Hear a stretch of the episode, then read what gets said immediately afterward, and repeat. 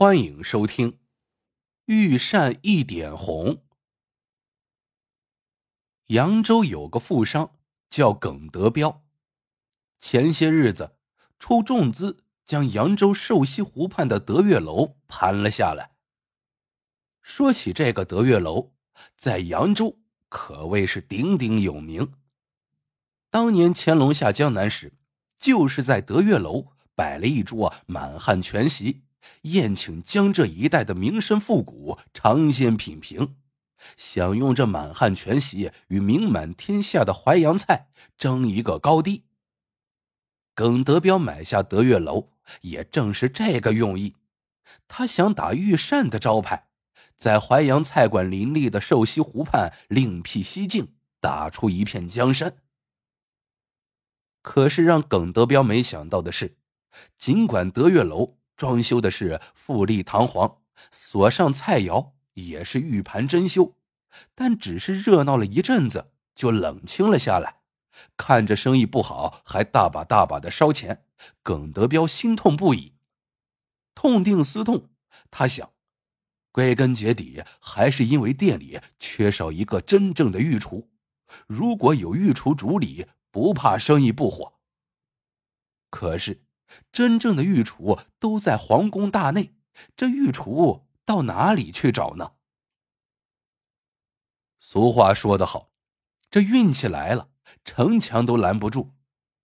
这不，大清朝一夜之间说垮就垮了，太监、御厨树倒猢狲散，纷纷被遣回原籍。这时，恰好有一个扬州籍的御厨回来了。他名叫洪子善，听说曾是宫中的太监，后来被派往御厨房，被人称为“御膳一点红”，极得老佛爷的宠爱。他一回来，就被扬州厨艺界奉若泰山北斗。耿德彪听说后，欣喜若狂。他想，不是有句话叫“万绿丛中一点红”吗？这个洪子善能够在高手如云的皇宫大内被尊称为“御膳一点红”，那该有多高的厨艺呀！于是他赶紧准备了一份大礼，找到了一点红的住所，登门拜访。哪想这老太监架子却大得很，耿德彪在他家门外候了一个时辰，下人才把拜帖给传了进去。又过了一个时辰。才有一个管家模样的人出来，翻着白眼，把拜帖丢给了耿德彪，说道：“我家老爷不认识你，不见，请回吧。”说完，轰的一声把大门关上了。耿德彪不但不恼，反而心里呀乐开了花，看来这个一点红是真有大本领。要是那么容易请动，那还能叫玉山一点红吗？当年刘备为了诸葛亮出山，能够三顾茅庐，我怎么就不能？我就不信我的诚心打动不了他。于是，接下来的几天里，耿德彪天天一大早就提着礼盒候在门外，不管他家的人是如何横挑眼睛竖挑眉。耿德彪总是笑脸相迎，不露一丝不快。终于有一天，那家人传出话来说，他家老爷同意见面，时间定在三天后的傍晚，地点就定在瘦西湖边的春闺坊。这一天，耿德彪准时赶到了春闺坊，一点红正泡在澡池子里，闭着眼美滋滋的享受着。耿德彪见状。也不敢惊动他，只是立在一旁。过了一会儿，一点红才缠了一块竹布，走出澡池子，细着嗓子说：“你就是那个三番五次找我的德月楼的老板吧？不知你找我有何贵干？”耿德彪屈步上前，陪着笑脸。把想请他出山主理德月楼的事儿啊说了一遍。没想到一点红听了，皱起了眉头，说：“老身这辈子侍候皇帝主子累了，这次回乡是想隐居乡里，颐养天年，再也不想当奴才侍候人了。说完，他又眯起了眼睛，不再理会耿德彪。耿德彪一见，连忙从礼盒里拿出一只雕龙画凤的金簪子，毕恭毕敬的捧在手中，说：“这是晚辈的一点心意，不成敬意。”请大人笑纳。这个耿德彪也称得上是人精，早已拿捏准了，知道这号老太监就是喜好这些女人的东西。果然，只见一点红眼睛一亮，赶紧接了过去，插在盘鱼头顶的辫子上，笑逐颜开的说：“聪明，知道老身好个什么。这样吧。”我也不难为你，听说你的德月楼能做满汉全席，想打御膳的招牌，你就做一桌给老身尝尝。要是对老身的胃口，我就答应你。耿德彪一听，大喜过望，连连点头，当即就把时间定在了三天后。这一天。耿德彪不惜血本，购回了山珍海味、新鲜食蔬，让店里的厨师们拿出看家的本领，按照坊间流传的满汉全席菜谱，整出了几十道南北风味的大菜。中午时分，一帮请来作陪的前清遗老簇拥着一点红入座了。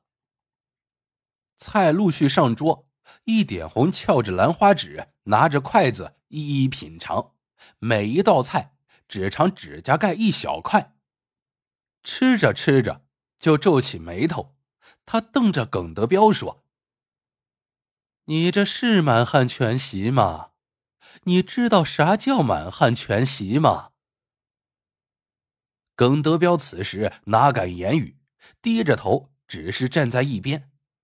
只听一点红接着说：“我告诉你。”满汉全席分食蔬单、素食单、荤食单、海鲜单等，一共十二单，每单九道大菜，总共一百零八道。一点红指点各色菜肴，侃侃而谈，说的在座的各位食客口水直流。他又指着一道红烧台响的菜，对势力一旁的耿德彪说。你这道菜的选料大错特错，所谓台响，就是台州产的干鱼，不是台州产的就没有那个味儿。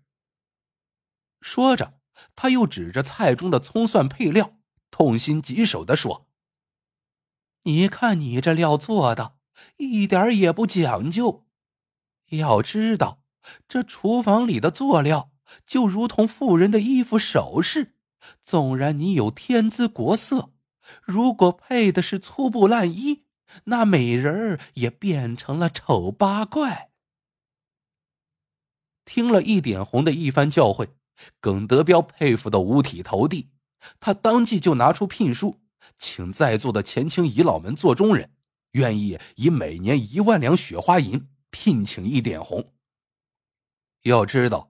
这份薪资，别说在扬州，就是在全中国，也是蝎子的尾巴独一份一点红见了，笑嘻嘻说道：“你这钱不钱的，我倒不看重，我看重的是你这个人。我就趁我这把老骨头还能动，帮帮你。不过这御膳……”可不那么简单，厨房里的事儿，你得按我说的办。到了这个时候，哪有不答应的道理？耿德彪头点的像鸡啄米。第二天，一点红手持一双象牙筷来到了德月楼，走进厨房，他只看了一眼，就虎着脸说：“这哪像御厨房？”整个就是一个猪窝，都得给我改。灶台的台面换成汉白玉的，案板给我换成金丝楠木的，厨房里的蒸笼也要换成奇竹做的底，香妃竹做的盖。耿德彪点点头，说道：“改。”接着，一点红又拿出一个长长的料单，交给耿德彪，扳着手指头，斩钉截铁的说：“张家口的羊肉，荔浦的芋头，山东的蒜，还有巴河的莲藕，莆田的小葱，常熟的面，缺一不可。换地儿了，我可就不干了。”耿德彪又点点头。买。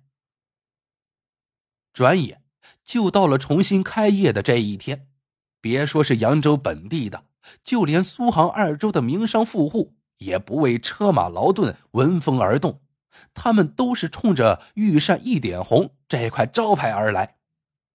不到中午，偌大的一个德月楼已经坐得满满当当，没有排上号的都把酒席定到了三天以后。这一下。把耿德彪乐得嘴巴都笑歪了。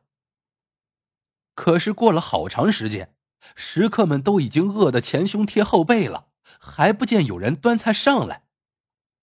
耿德彪有些纳闷，赶到后面厨房里一看，只见一点红正坐在太师椅上，悠闲自在的喝着茶，唱着小曲儿。厨房里锅冷灶清，连一个菜也没有。这一下。耿德彪脸上挂不住了，没好气的说：“我说大人，你咋还不炒菜呀？客人们都等不及了。”一点红听了，翻了一下白眼，说：“炒什么菜？我可不是炒菜的。你不是炒菜的，那你是干什么的？”一点红说。在皇宫里给皇上做包子，这一下，耿德彪也有些着急了。他没有想到，这一点红原来是个做白案的御厨，客人们都等着呢。现在该咋办？他转念一想，包子就包子，皇上吃的包子也算是御膳，先将就过去再说。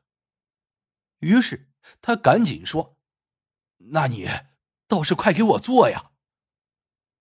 没想到一点红又是一句话：“做不了，没人打下手。”耿德彪一听，真急了，他板起脸说：“你要多少人？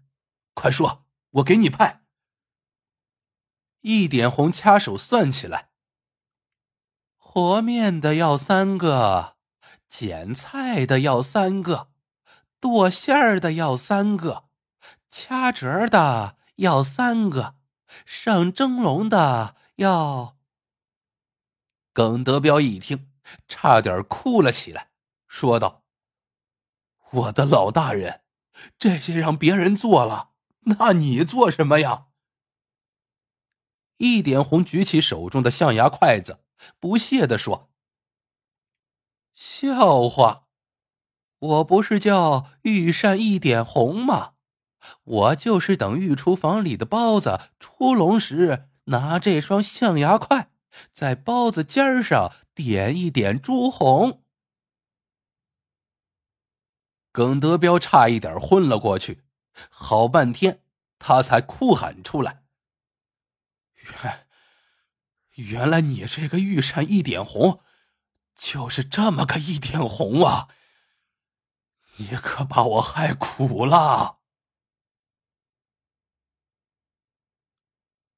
好了，这个故事到这里就结束了。